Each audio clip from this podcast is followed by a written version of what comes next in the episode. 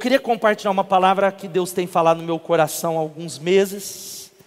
Uma palavra que eu quero muito mesmo que a gente tenha um tempo de arrependimento no final, que nós tenhamos aqui um tempo de sondar o coração, que você anotasse, que você pedisse mesmo que o Espírito falasse com você, e o tema é o que realmente importa. Você pode dizer o que realmente importa? E eu quero ler dois textos com você. 1 de Pedro, capítulo 5, os versículos 5 e 7, ou melhor, 5 e 6, e Mateus, capítulo 23. Estou apanhando do meu próprio esboço, aleluia. Glórias a Deus. Isso, agora Mateus 23, 12. 1 de Pedro, capítulo 5, 5 e 6, diz assim a palavra de Deus. Da mesma forma, vocês que são mais jovens, aceite a autoridade dos mais velhos, ou dos presbíteros.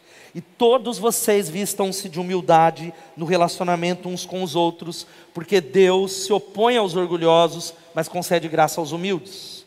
Portanto, humilhem-se sob o grande poder de Deus, e no tempo certo ele os exaltará. Em Mateus 23, 12, eu queria que você lesse comigo, está na tela. Se você abriu, está aqui na tela, vamos ler todos juntos? Pois todo aquele que a si mesmo se exaltar será humilhado, e todo aquele que a si mesmo se humilhar será exaltado. Jesus, eu clamo que o Espírito nos humilhe eu clamo que o Espírito Santo pegue a, a igreja Bethesda, os líderes, os casamentos. Ó Pai, a minha liderança, liderança de cada líder aqui, o Senhor possa começar um processo, o Senhor já está fazendo de, de quebrar, de abrir os olhos, abra os nossos olhos estão cegos, leva-nos, ó Deus, para o que realmente importa, no nome de Jesus. Amém e amém. Quando se fala de humildade, e a palavra humildade, a maioria de nós, ou eu posso falar, nós estamos muito pouco familiarizados. E eu, como pastor dessa igreja, dou a mão à palmatória e, e, e reparando o meu pecado, e você que é membro dessa igreja ou que é crente há muito tempo, quantos sermões você já ouviu sobre o tema humildade? Quantos livros, talvez você conhece, escritos com o tema humildade? Hoje eu postei um, e eu conheço no máximo três. Quantas palavras, você, quando se trata do assunto que a Bíblia fala, e eu sei que ninguém aqui discorda que a humildade é uma coisa importante, que a humildade é um valor bíblico, mas pouco nós falamos sobre humildade. Pouco nós falamos. E quando nós olhamos para esse texto, eu quero expressar algo do coração que gere cura sobre a igreja, que gere algo sobre nós. Nós encontramos aqui dois paralelos de verbos que são ativos e passivos um verbo que é ativo e um verbo que é passivo. Pode-se dizer assim: um que você e eu precisamos praticar, e outro que é Deus que faz. Você pode dizer amém?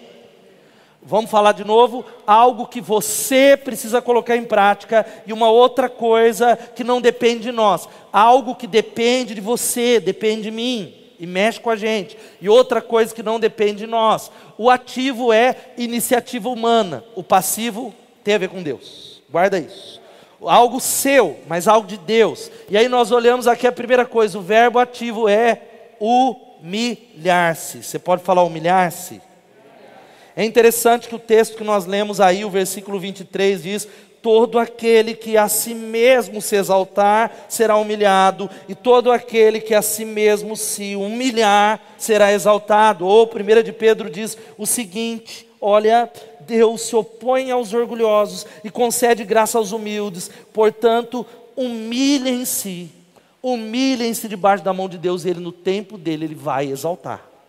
Humilhem-se e Ele vai exaltar. Então, o verbo que cabe a nós aqui é humilhar-se. Então, meus irmãos, humildade é uma questão de escolha pessoal. Você pode dizer isso que está aí dizendo, é humildade uma questão de escolha?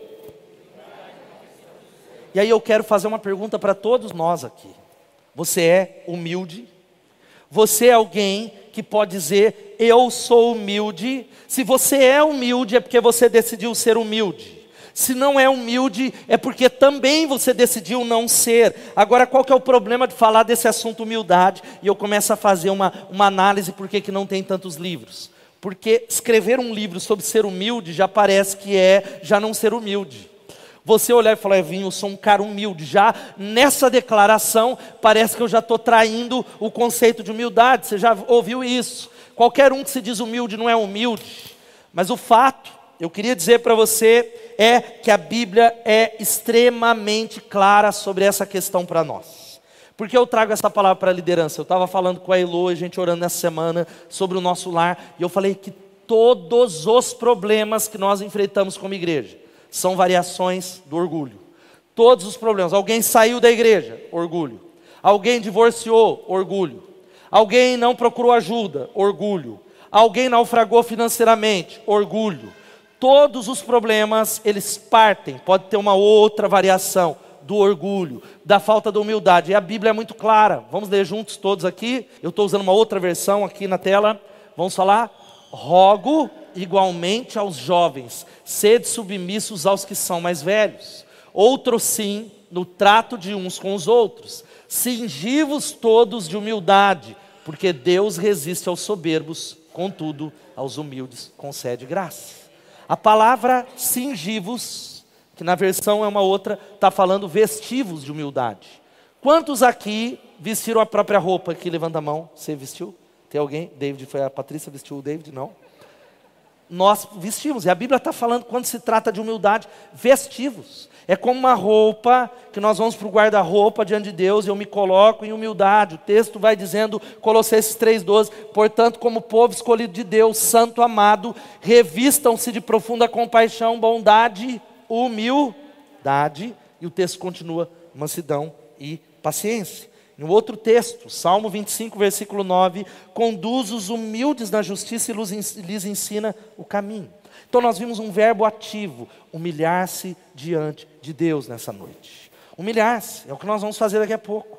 Eu queria que você que está em casa fizesse, mas existe o verbo passivo, que é, o ativo é uma escolha, o passivo é Deus humilha você. Deus humilha você. Deus nos humilha. Quando você escolhe ser humilde, a gente vai ser, nós seremos exaltados. É o que a Bíblia diz em nome de Jesus. Quem pode dizer amém? É um princípio que a Bíblia está dizendo, isso me levou a altas reflexões sobre o ministério e crise, dizendo: Senhor, tenha misericórdia, som no meu coração, mostra as áreas que eu não estou enxergando, as áreas dentro de casa, as áreas com as pessoas, que não há como, de que quando nós escolhemos nos humilhar, porque é uma escolha, a Bíblia diz que no tempo dele ele vai exaltar você. E existe algo que a gente pode observar, nós olhamos pessoas que estão numa situação de exaltação.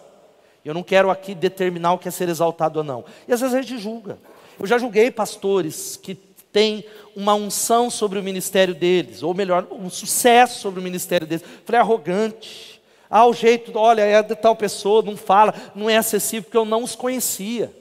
Porque todo tipo de promoção no ministério, a não ser quando se trata de falso profeta, a não ser quando se trata dos falsos apóstolos, a não ser quando se trata dos, dos falsos crentes, que são muitos, inclusive falando no nome do Senhor, quando se trata de alguém de Deus, alguém que é um servo de Deus, saiba que ele trilhou o caminho da auto-humilhação e por isso que Deus o exaltou. Deus o colocou lá. Deus o abençoou. E aí eu queria falar algo para você, de que quando nós não, não nos humilhamos, irmãos, nós estamos com sérios problemas com Deus.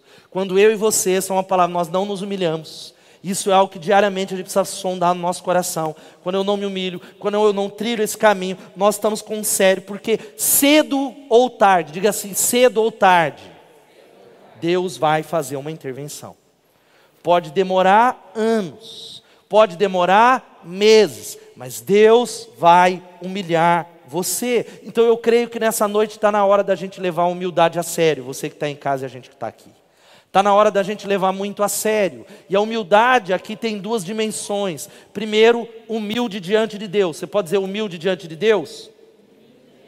Humildade diante de Deus. Então a nossa humildade diante dele é o fundamento para o nosso relacionamento com as pessoas. Então não tem como eu ser humilde com as pessoas e o cara legal se eu não me humilho diante da poderosa mão de Deus. Se eu não me posiciono num desejo de obedecer a Deus, não é perfeição. O que, que é o desejo de obedecer a Deus? É um coração voltado para Ele É um coração que quando peca, ele faz o retorno. É um coração que quando erra, ele pede perdão. É um coração que, que não quer permanecer no pecado. É o fundamento. Ele é um fundamento indispensável para a nossa humildade no que? Que é a segunda dimensão? Humildade no relacionamento com as outras pessoas. Agora veja só que eu quero falar algo para você.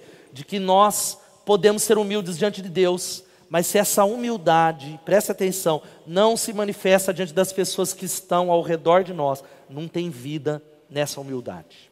Você pode ser alguém que quebranta-se no seu quarto. Você pode ser alguém crente em Jesus, não duvido que os nossos líderes são crentes, mas se essa humildade diante de Deus não se manifesta diante das pessoas, não tem vida aí. Deus fará resistência. Talvez esse é o cerne da palavra e a maneira mais poderosa e intensa é estudar a maneira com que Jesus falou. Eu não vou colocar os versículos aqui. Eu sou manso e humilde. Jesus ele coloca a humildade em tantos textos que a gente poderia, se tivesse mais tempo aqui, expressar. Você conhece a Bíblia? Jesus estabelecendo a humildade como um fundamento para todos nós. Estabelecendo esse princípio que lemos de que os que se humilham vão ser exaltados. Por que, que é tão difícil a gente entender isso? Por que, que, é tão difícil nós praticarmos isso? Agora, o que, que é humildade, afinal de contas, que a gente falou tanto dessa questão de humildade? Então, a gente viu aqui, primeiro, é uma decisão. Diga assim: humildade é uma decisão.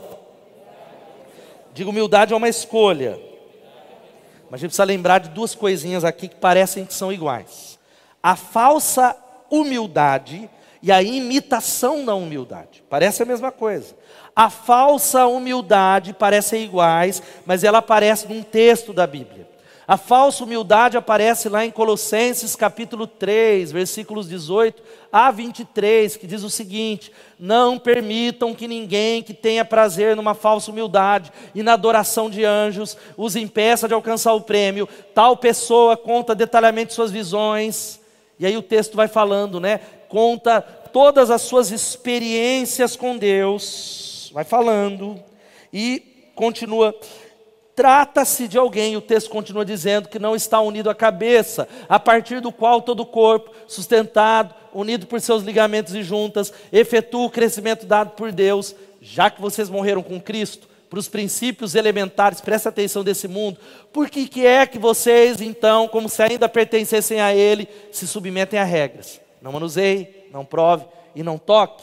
Todas essas coisas estão destinadas a perecer pelo uso, porque se baseiam em mandamentos e ensinos humanos. Essas regras têm de fato aparência de sabedoria, com sua pretensa religiosidade, falsa humildade e severidade com o corpo, mas não tem valor algum para refrear os impulsos da carne.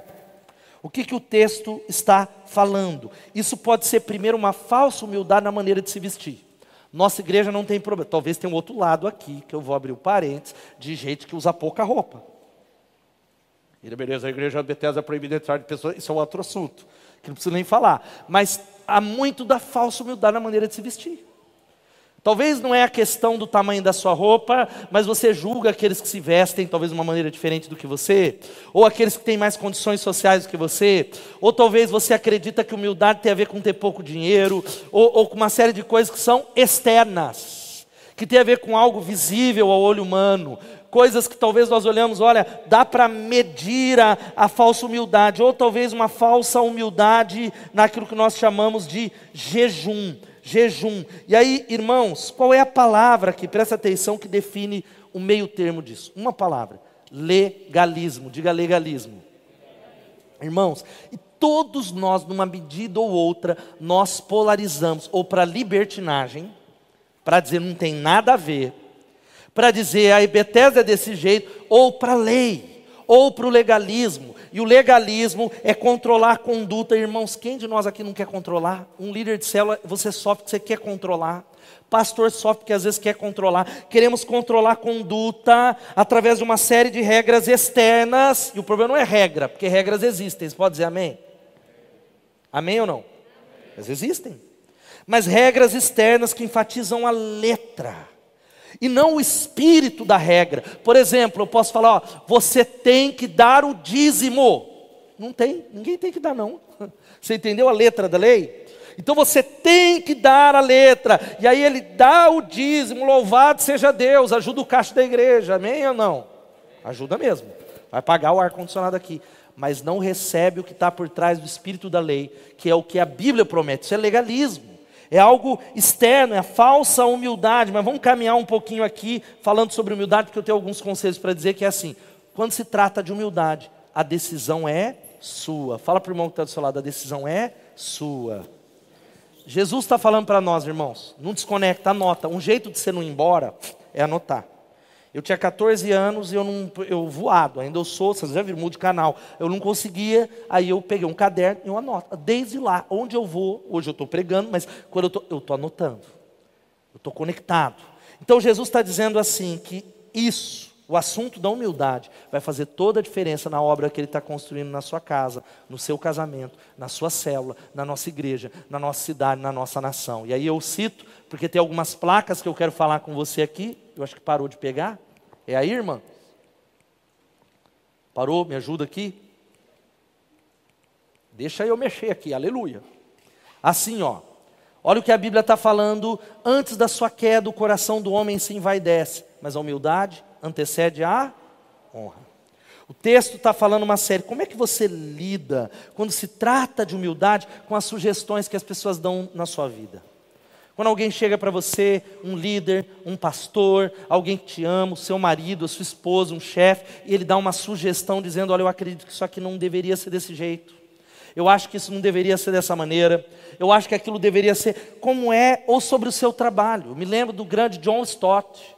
John Stott foi talvez um dos maiores teólogos, chegou quase aos 100 anos. Você conhece os livros de John Stott, e um dos seus editores, um jovem, começando a trabalhar no escritório dele, ele conta isso. Olha, a característica que mais impacta no John Stott é a sua profunda humildade. E ele conta que, como editor, John Stott tinha 75 anos, já best-seller no mundo inteiro. Ele pegou um dos manuscritos e ele, todo tremendo, ele fez um monte de, de sugestões no texto de John Stott. E lá, falou: está aqui. Sabe o que o John Stott fez? Aceitou todas as sugestões. Humildade. Agora, como você lida com isso? Como é que você lida com isso? Como é que você lida também quando uma sugestão você dá e não é, não é recebida?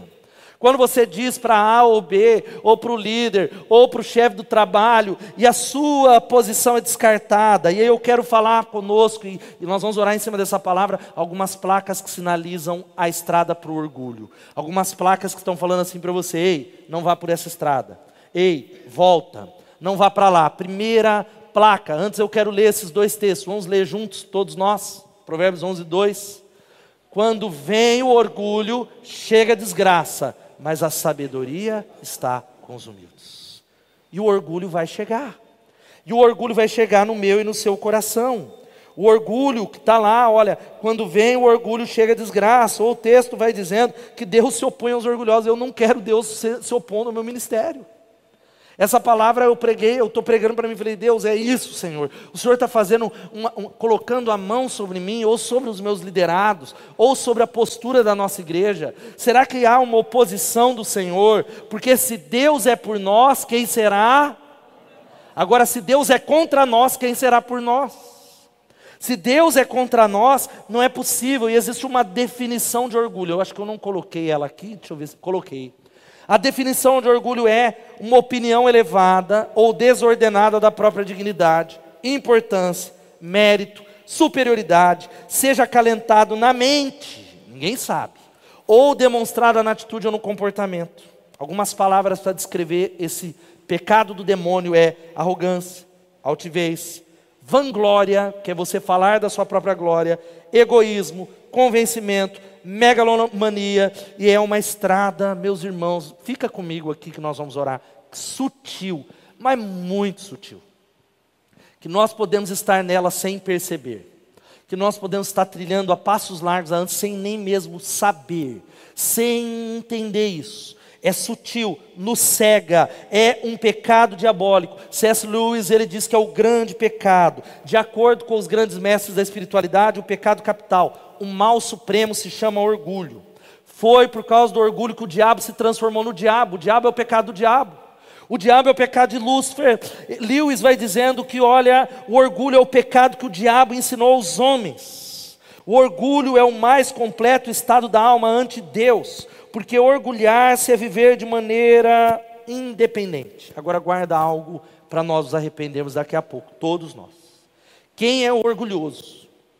Quem é tomado pelo orgulho, quanto mais alguém é orgulhoso, mais ela detesta o orgulho nas outras pessoas. Se você é alguém, presta atenção, que constantemente cheira o orgulho de outros, se irrita com o orgulho de outras pessoas, certamente você é muito orgulhoso ou muito orgulhosa. O orgulho que talvez é, a gente precisa avaliar. Quando o orgulho do Evinho talvez me irrita, isso diz mais a respeito sobre o meu orgulho. E é algo que a gente precisa entender que, na verdade, é se você é alguém que quer descobrir se esse nível de orgulho, essa estrada, ela é grande, pergunta o seguinte para você agora, pergunta agora, quanto eu detesto quando outras pessoas me inferiorizam? Ou talvez se recusam a me dar atenção, ou dão palpite, ou são exibidas, ou me corrigem? Essa é a pergunta que vai revelar o quanto nós estamos nos orgulhando. O quanto que nós precisamos, irmãos, de verdade. Talvez gente podia parar tudo. Vou continuar um pouco para passar um tempo pedindo a Jesus para nos purificar. Passando um tempo para pedir arrependimento no nosso coração. Olha o que diz o Andrew Murray, e talvez o livro era o clássico cristão chamado Humildade, o caminho para a santidade. Ele diz algo extraordinário. Ele diz que o orgulho diabólico rasteja por toda parte. Considere como toda falta de amor, indiferença para com as necessidades, fraqueza, sentimento dos outros, atitudes cruéis de julgamento, tão frequentemente justificado pelo nosso clamor de sermos justos e honestos. Manifestações de mau humor, irritação, amargura, isolamento têm suas raízes no orgulho. O orgulho só se preocupa com si. Provérbios 18:1 diz que quem se orgulha constrói portas altas. Se você é alguém que está passando por um problema e se esconde, você é orgulhoso. Se você é alguém que, quando passa por problema, você sai do radar, e não vai para o centro da humildade pedir, ora por mim, eu quero estar mais conectado com você, é tempo da gente se humilhar em nome de Jesus. Olha só, a placa número um, então, ó, nem cheguei na placa, tem muitas placas, é almejar elogios e reconhecimento humano. Primeira placa. Receber elogios não leva ao orgulho necessariamente. Receber elogios, você, ó, eu, glória a Deus, faz parte. Você pode dizer amém? Você precisa uma humildade aprender a receber os elogios. Alguém olhar e falar: olha, você toca muito bem, e você saber dizer muito obrigado e tributar a Deus. Porque existe o contrário, gente que diz assim: você já viu isso? Olha, você canta muito bem, a Ele a glória. Eu já vi cantor, não aqui da nossa igreja, aí o povo aplaudir, porque está aplaudindo a Deus, aí ele é para ele. Quase que eu falei, mas lógico você achou que era para você.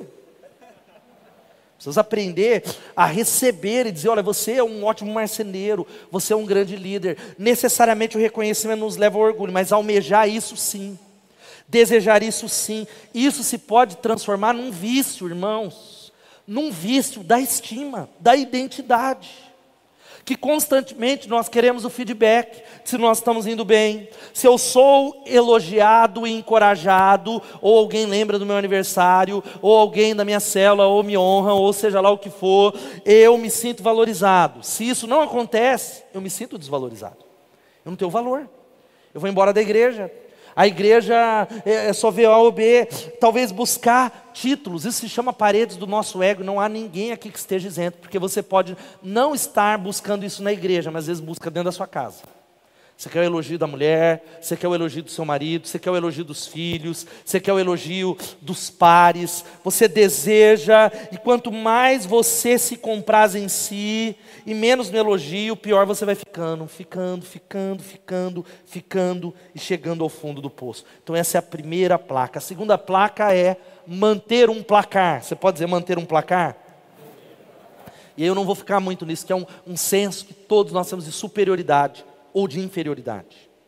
Superioridade é quando a gente se compara, nossa igreja começa a se comparar, ou dizendo estamos melhor que a igreja do outro lado, ou nós, nós estamos tão pior que aquela outra igreja, meu Deus, Deus não está aqui.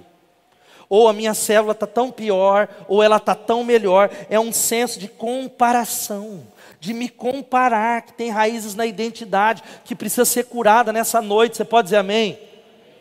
Uma identidade que está baseada naquilo que eu faço, não naquilo que eu sou. Eu sou aquilo que a Bíblia diz que eu sou um filho amado do Pai. Não importa o meu desempenho. Meu desempenho sim é uma consequência, porque eu manifesto aquilo que eu recebi. Nós precisamos entender. Terceira placa, sabe qual é? É essa: cultivar o complexo do Criador. Jesus tenha misericórdia. E eu. Não há, talvez você está. Essa placa não é para você olhar para ninguém. Essa placa é para você. Eu prego a vocês, mas eu preguei primeiro para mim. Reprovado em todas as placas que é talvez um sentimento, sabe qual que é o sentimento? De julgar as pessoas, às vezes inconscientemente, às vezes até naquilo que você está certo, não, mas está certo, não está, você não tem toda a história, você não tem a motivação, ou talvez ser impaciente com as pessoas, quantos são culpados desse pecado? Junte-se a mim levanta a mão, só eu? A gente é impaciente, nós somos muito brandos com os nossos erros e as nossas falhas, quando a gente não vem para um GD, a gente nem avisa, mas eu tive meu motivo. Agora, quando o seu liderado falta na célula, esse cara não tem compromisso. Esse cara não é comprometido com o ministério. Esse cara não tem Deus, porque nós somos o quê? Duros com os outros e brandos, brandos conosco.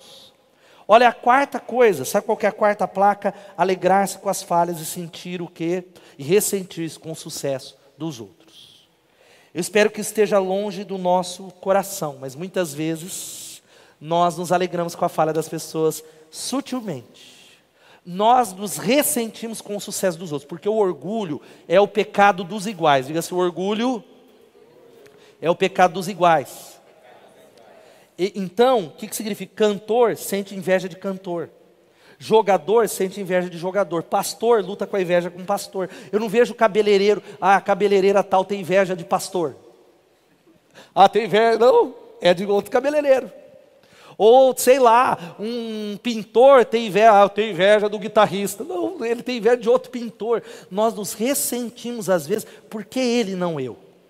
Por que, que Deus está abençoando aquela outra igreja ou aquele outro líder? Ele é carnal, eu oro mais. Por que, que a minha célula não floresce? E a gente secretamente ressentimos porque a gente acha que tem a ver com mérito uma outra placa. Ou, ou antes eu quero fazer uma pergunta para você: você se sente irritado ou triste quando outra pessoa recebe uma grande bênção e elogio e você não?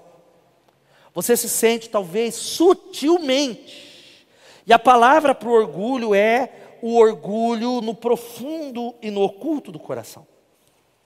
Não é arrogância. Arrogância é aquele que pisa em todo mundo.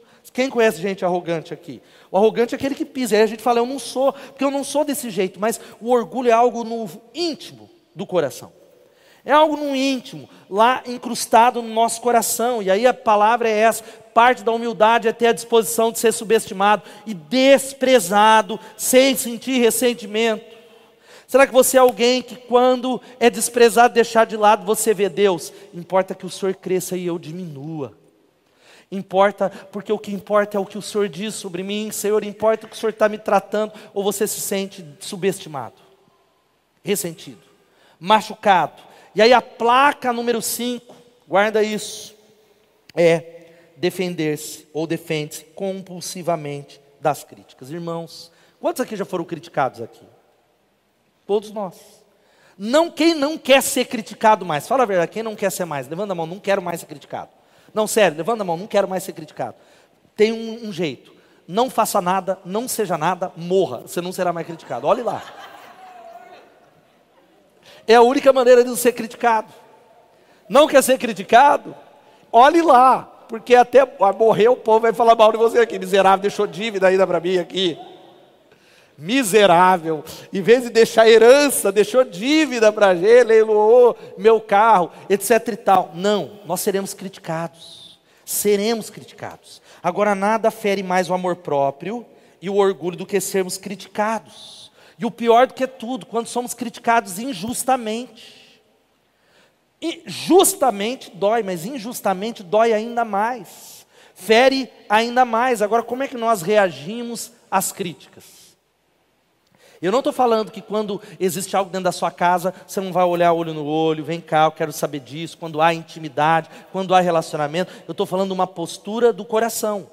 Como nós reagimos às críticas, como a resposta natural que a gente tem, sabe qual que é? É a defesa e o contra-ataque. É atacar igualmente, é ir embora, é romper relacionamento. Agora eu quero dizer para você: volte e tome outra direção, porque na maioria das vezes, quando nós somos criticados, mesmo quando é uma crítica injusta, existe algo de Deus tratando o nosso orgulho, tratando o nosso caráter. O Andrew Murray ele diz: olhemos para cada irmão que tenta nos envergonhar. Como meios da graça de Deus, olhemos para esses irmãos como instrumento para nossa purificação. Quem pode dar um glória a Deus? Ou misericórdia. Então, quando alguém me humilha, não deveria, Deus usa, Senhor, para me purificar do meu orgulho. Importa que o Senhor cresça e que eu diminua, porque irmãos, o orgulho é a nossa marca espiritual que leva a gente a ter um amor desequilibrado próprio. O orgulho é o que nos leva a querer ter, ser e parecer mais melhor que os outros, achar que a gente é melhor. O orgulho faz a gente brigar pelos nossos direitos. A gente tem que protestar, mas é uma linha tênue. Na maioria das vezes você não está brigando pelos direitos em favor do todo, é porque é eu, meu direito. É eu, como é que pode? Eu paguei igual. Eu já citei isso nos retiros de restauração. Em, encontro de casais eu vi isso acontecer muitas vezes.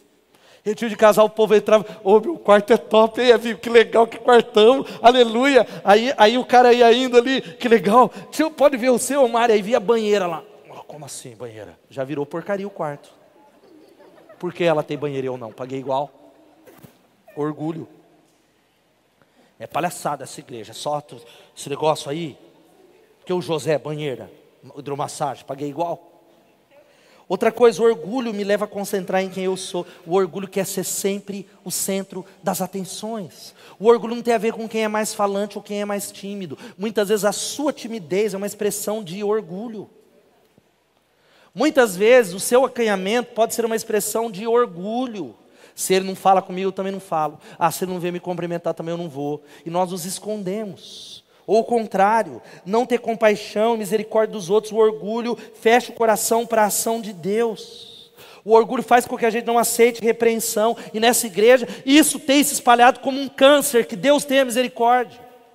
Essa questão de que era talvez a nossa cultura e nós estávamos constituindo essa cultura, hoje se transformou num demônio impregnado, de que quando alguém olha para um líder e fala, irmão, porque você não veio, nós ficamos irritados. Ô oh, irmão, quem é você para me cobrar? Eu sou livre. O orgulho é algo que a gente não tem opinião, mas sim dogma. Eu não concordo, Ih, não concordo, Ih, está cheio aqui. De jeito, eu, tem irmãos que me procuram e falam, eu estou com você, mas não concordo. Aí eu falo, tá bom, mas o que, que você discorda que não, que não é da sua alçada? ah, porque eu não concordo com tal coisa da igreja. Desculpa, e o Kiko? Você não é responsável por essa área. ah, porque eu não concordo que a igreja foi para lá. Eu falei, tá bom, não é você que lidera isso, Deus deu para mim esse, esse ônus. Ah, porque eu não concordo que a igreja pintou a parede preta. e o Kiko? Desculpa. Mas você está entendendo onde é que a gente chega em assuntos que nós não somos chamados? Ah, porque eu não concordo esse baterista ali tocando daquele jeito. Tá, mas você é baterista? ah, porque eu acho que o Zoe devia ser tal. Que, que, que, que você achar ou não achar? Ah, eu acho que a irmã Edné devia fazer o ministério dela assim. Que, você, é do, você é surdo? Você é do ministério de Libras? Orgulho, nós temos orgulho, e isso é algo que vai impregnando outra coisa. Nós vemos como rebeldia qualquer oposição, e não necessariamente oposição na célula, é, é, não é contra você, não é. Aí nós chegamos no ponto que eu quero fechar rápido, que nós vamos ter um tempo de oração, placas, que quando nós chegamos aqui, porque ó, o orgulhoso normalmente, guarda isso antes de falar dessa placa, ele não pede perdão. O orgulhoso, ele é alguém que não reconhece quando ele erra. O orgulhoso é alguém que geralmente, eu olho e falo, é vim encerrou. Não, eu errei, mas foi aquilo ali. Orgulho. O orgulho ele divide a culpa. Ele faz uma meia culpa. Ele olha, ele fala: "Não, mas se eu admitir, que vergonha. Se eu admitir, o orgulhoso, ele não admite fraqueza. Ele esconde as fraquezas. Ele é alguém que quando a gente olha e fala: "Como é que você está, Mari?" Ou, ou "Como é que você está, Edson?" "Estou bem." Aí lá na frente estoura um problema. Eu falo: "Mas cara, como assim?" Cara, como é que está o casamento? Ótimo. Depois divorcia.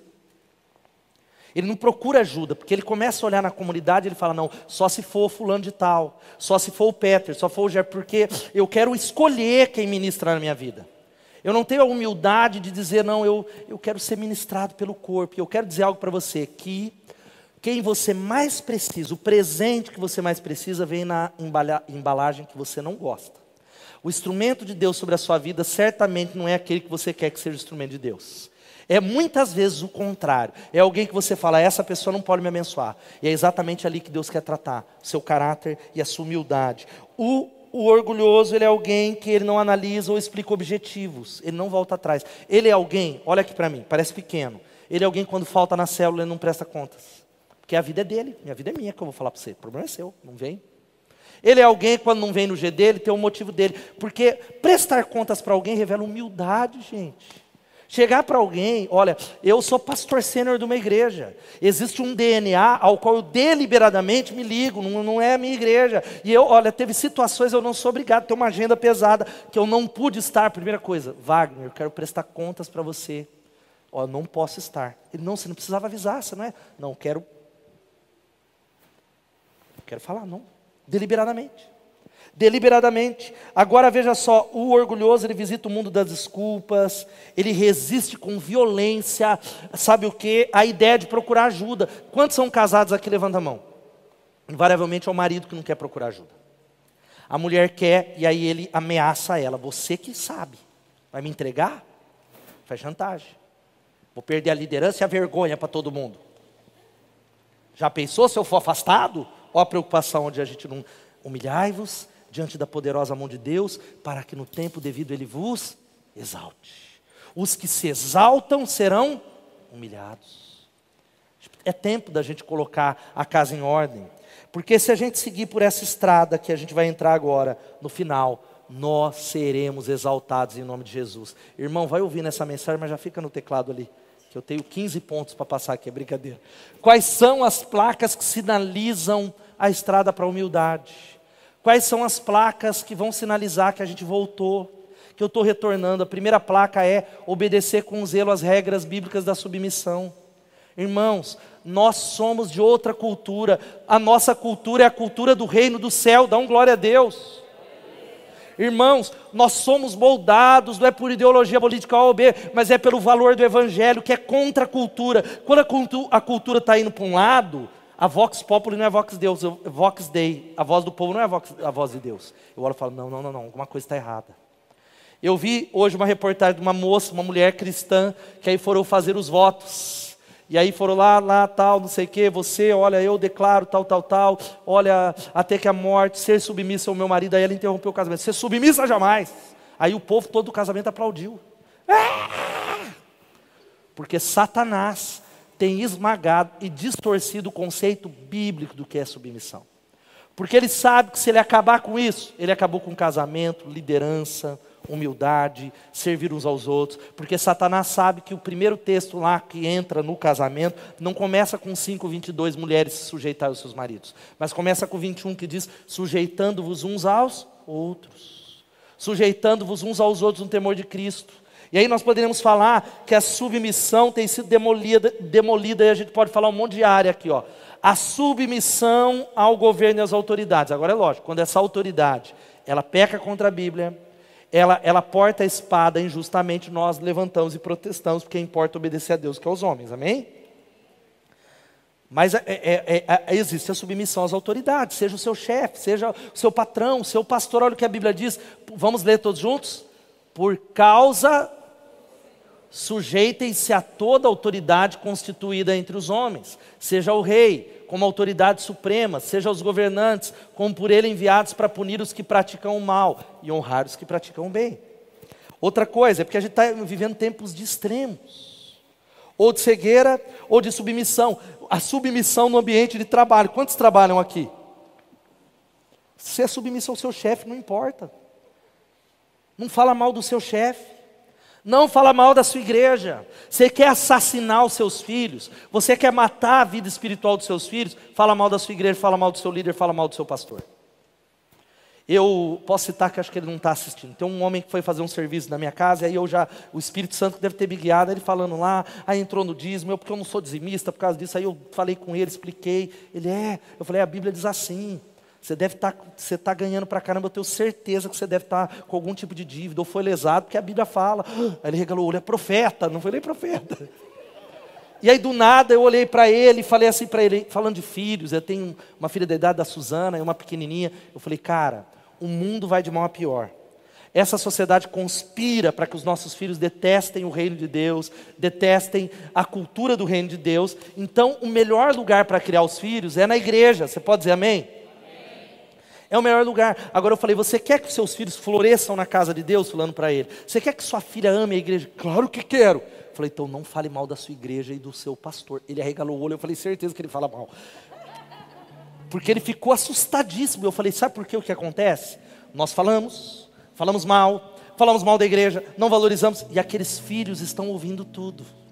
Eles estão ouvindo tudo. E aí, quando eles fazem 18 anos, nunca mais eles voltam para a igreja, nunca mais eles querem estar debaixo da liderança de um pastor. Então é a, a submissão, olha, escravos, sujeite-se a seus senhores com todo respeito, não apenas aos bons e amáveis, mas aos maus. E o texto vai falando sobre a submissão aos líderes pastores e líderes. Olha o que o texto diz: obedeça aos seus líderes e submetam-se à autoridade deles. Eles cuidam de vocês como quem deve prestar contas. Obedeçam-lhes para que o trabalho deles seja uma alegria não um peso, porque isso não é proveitoso para vocês. Para que o seu líder não faça o trabalho dele gemendo, para que o seu pastor não faça o trabalho dele gemendo. Eu me submeto. Outra placa, vamos caminhar, entender o papel do Espírito Santo na sua vida cotidiana. Você pode dizer amém? Sabe o que isso significa? Que uma pessoa humilde vai se submeter a Deus, vai se submeter ao Espírito Santo, vai pegar tudo que ele faz, vai dizer a Deus pertence, é dele, é dele, é dele. Olha, eu fiz algo de valor, Senhor, recebe a glória, importa que o Senhor cresça que eu diminua. Deus, eu estou entregando para o Senhor. Terceiro, descobrir meus dons espirituais. Vamos falar isso? Irmão, quem não serve quem não serve pessoas está afetado por uma placa sinalizadora de orgulho. Você tem o dever espiritual cristão de servir o reino de Deus, servir pessoas. Ah, mas eu sirvo Deus. Sabe como é que eu sirvo Deus? Servindo pessoas. Não há como servir a Deus sem servir pessoas. Não é bíblico. Vez outra vem alguém, ou dessa igreja ou de outros, ah, Deus falou para eu ser crente em casa. Não falou, não. Quem falou foi o diabo. Porque Deus não contraria a palavra eu posso contrariar minha palavra. O David pode até talvez contrariar a palavra dele e faltar com a palavra, mas agora Deus não é homem para que minta, nem filho do homem para que se arrependa. Os céus e a terra podem passar, mas a palavra dele não vai passar. Identificar o meu dom espiritual é fazer com que a igreja cresça, mas às vezes ah, não tenho tempo, não vou liderar a célula. É, e tem outra coisa de identificar o meu dom, descobrir o meu dom irmãos que cobiçam o dom dos outros. Fala para o irmão que está parte de cobiçar o dom do outro. Aí a gente vê, olha, eu, eu vi o pastor Wilson aqui. Todos podem profetizar, amém ou não? Mas que dom profético, o que pode acontecer? Uau! Queria esse dom. Uau! Queria ter o dom do irmão fulano de tal, de servir. Cada um é dado um dom de acordo com o que o Espírito Santo distribuiu de acordo com a sua soberana vontade. Cada crente recebeu um dom espiritual para edificação do corpo de Cristo. Cada crente, cada um de nós, mas nós precisamos descobrir. Agora, o que, que acontece? Pessoas inseguras tentam compensar sua insegurança com expressões de orgulho. Descubra o seu dom espiritual. Fala para o irmão que está do seu lado, desenvolva o seu dom. Saia da cadeira saia da cadeira, se levante para servir em nome de Jesus. A quarta coisa, conhe... aí entra na terceira, conheça o seu lugar no corpo de Cristo. Amém?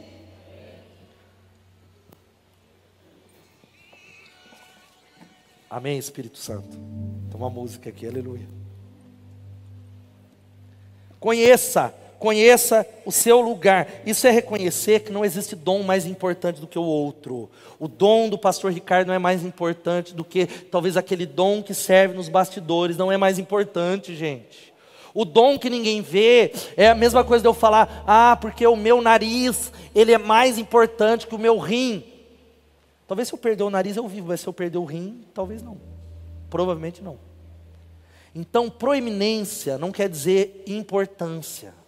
E muitas vezes a gente fica é, projetando, cuidado com a projeção, achando que você vai ter unção se você fizer isso, se eu puder pregar, se eu puder fazer aquilo. Não, você tem que isso adoece o coração. Diga misericórdia. Então vamos parar, meus irmãos, desejar a mesa principal. Existem lugares que foi Deus que colocou pessoas. Eu olho para algumas mesas que eu não tenho lugar, isso não me faz menor. Existem algumas mesas de pastores que eu não me assento e nem fico. Ai, um dia eu vou sentar naquela mesa. Eu não, eu tenho um lugar no reino de Deus, que Deus me chamou, que me ungiu, que eu tenho sido usado e estou feliz nessa unção. Amém? Amém ou não, irmãos? Agora, guarda isso, você não pode se mover na unção do outro. Você não pode se mover na unção do outro, da outra igreja. Existe uma unção que Deus derramou sobre você, que vai ser manifestada para esse tempo, que pode ser aumentada para a glória de Deus. Mas para que isso aconteça, para você conhecer o seu lugar, reconheça a unção que Deus derramou sobre os outros. Reconheça a unção. A gente às vezes na igreja a gente não reconhece a unção. Não é verdade? Às vezes você está passando um problema com o filho, aí a gente fala, ó, oh, ou casamento, a gente fala, ó, procura o Hilário e a Adriana. Ah, não, quero, eu preferi o Josué Gonçalves. Não, vou fazer o curso do Josué Gonçalves. Ah, se fosse o Cláudio Duarte, eu me abria, mas ali os irmãos não. Ah, porque tal intercessão. Ah, não, porque você... nós precisamos reconhecer o que está sobre nós, amém ou não? Nós precisamos pegar os irmãos que estão pregando aqui, treinando no sábado, vindo e dizer glória a Deus é a minha igreja. Você pode dar um glória a Deus? Olhar para os nossos ministros de louvor e falar: Uau, os caras é top, amém ou não? Agora fica, é porque da igreja tal é melhor. E conheça a unção. Cinco, conhecer a diferença entre suas qualidades e as suas fraquezas. Guarda aí, irmão, é palavra de cura. Conhecer a diferença. John Stott, ele diz o seguinte: que humildade não é sinônimo de hipocrisia é sinônimo de honestidade. Humildade não é fingir ser outra pessoa que não somos, mas reconhecer a verdade sobre nós. Abrace a sua fraqueza, não o seu pecado. Seu pecado tem que ser confessado. Abrace a sua fraqueza, reconheça as suas limitações, reconheça a sua vulnerabilidade. Tire a sua máscara, admita que há coisas que você não sabe, porque o maior lugar onde o diabo pega a gente não é na área de fraqueza também, é nas áreas em que nós somos mais fortes. A área que o diabo derruba, e eu tenho falado muito para a equipe que trabalha comigo aqui, pastores que já trabalharam comigo, que era o que eu mais me irritava, falar, com quem que nós estamos aprendendo? Não, mas essa área nós somos bons. É o caminho para a ruína. É o caminho para a queda. Sexto, ousar ser realista acerca de sucessos e fracassos. Irmão, deixa eu falar uma coisa para você. Já já vou chamar a banda aqui. Às vezes você ganha e às vezes você perde. Fala para o irmão que está do seu lado, às vezes você ganha, às vezes você perde. A vida cristã é uma vida de vitória, dá um glória a Deus. Mas debaixo do sol, às vezes a gente perde, a gente chora, a gente tropeça, a gente falha, a gente fracassa, a gente dá bola fora, a gente pisa nas pessoas, a gente não chega no alvo. Agora, qual que é o sétimo e penúltimo aqui? Assumir riscos. E aí eu entro numa parte que eu queria falar isso no domingo à noite. Espalha essa mensagem. No âmago da natureza do risco está a possibilidade do fracasso. E é por isso que a gente fica sentado e não sai para liderar. É por isso que a gente fica sentado ali, porque é melhor eu ficar na minha, porque se eu fracassar, meu orgulho fala muito alto. Se minha célula não multiplicar, se eu for rejeitado, se não der certo, eu não tenho as habilidades, Deus está chamando você, irmão, uma placa sinalizadora de humildade é se levanta para liderar, amém?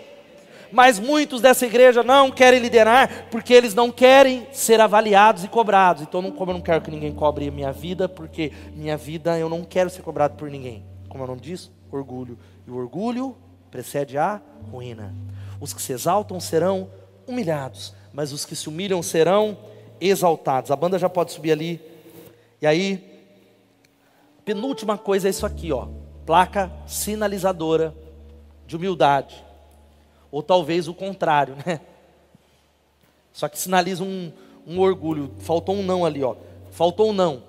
Está na transmissão, coloca não viva das realizações do passado. Fala para o irmão que está do seu lado, não viva das realizações do passado.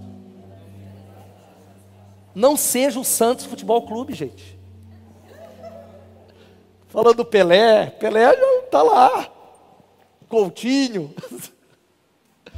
Não viva falando do passado. É brincadeira, é viu? Não podia perder essa piada.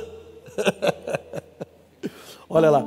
O presente pode ser visto, gente, vamos falar isso, como uma pedra fundamental para o futuro e não um deslize para o passado. Eu vou repetir: o presente pode ser uma pedra fundamental para o seu futuro. Você pode dizer amém? E não deslize para o passado. Há muita gente nesse lugar que vai se arrepender, preso na igreja que já foi. Eu vejo, irmão, as fotos que não é posta quando tem aniversário da igreja. Ai, como é gostoso aquela época. Terra o passado, irmão, celebra, foi bom, mas o passado passou. Não viva saudoso dos antigos tempos. Jovens estão sabotando o que Deus tem. Ai, porque na época do pastor tal. Ai, porque o live, live não existe, agora é impulse, aleluia. Ah, porque na época do radical, irmão, para com isso. Está parecendo o povo de Israel, sentindo saudade dos pepinos do Egito, do alho poró. E Deus falou: tem um Canaã à frente de vocês. O futuro vai chegar, ele é maior do que qualquer passado. Você crê? Eu fiz uma promessa para você: não fique reprisando o filme da sua vida. Parece eu na Netflix que assisto o mesmo filme 50 vezes. Ou a Laís Jimenez que assiste de repente 30, 50 vezes. É igual eu, né, Laís? Porque a gente é um lugar seguro ali. Não tem decepção. Mas na Netflix pode, no ministério não. Outra coisa, eu não quero algo que nós vamos orar aqui pedindo humildade ao Senhor. A banda já subiu aqui. Eu, o que dói no meu coração, essa é a minha maior incomodação como pastor. E é paradoxal porque eu tenho que me humilhar, porque mexe a placa do orgulho. É, eu não quero ser uma sombra daquilo que eu já fui. Eu não quero olhar hoje falando, ó, oh, eu sou uma sombra daquilo que eu poderia ter sido. Você não pode ser uma sombra daquilo que você poderia ter sido. Existe mais de Deus para ser derramado sobre nós aqui. E a última coisa, sabe como que é uma placa sinalizadora de humildade?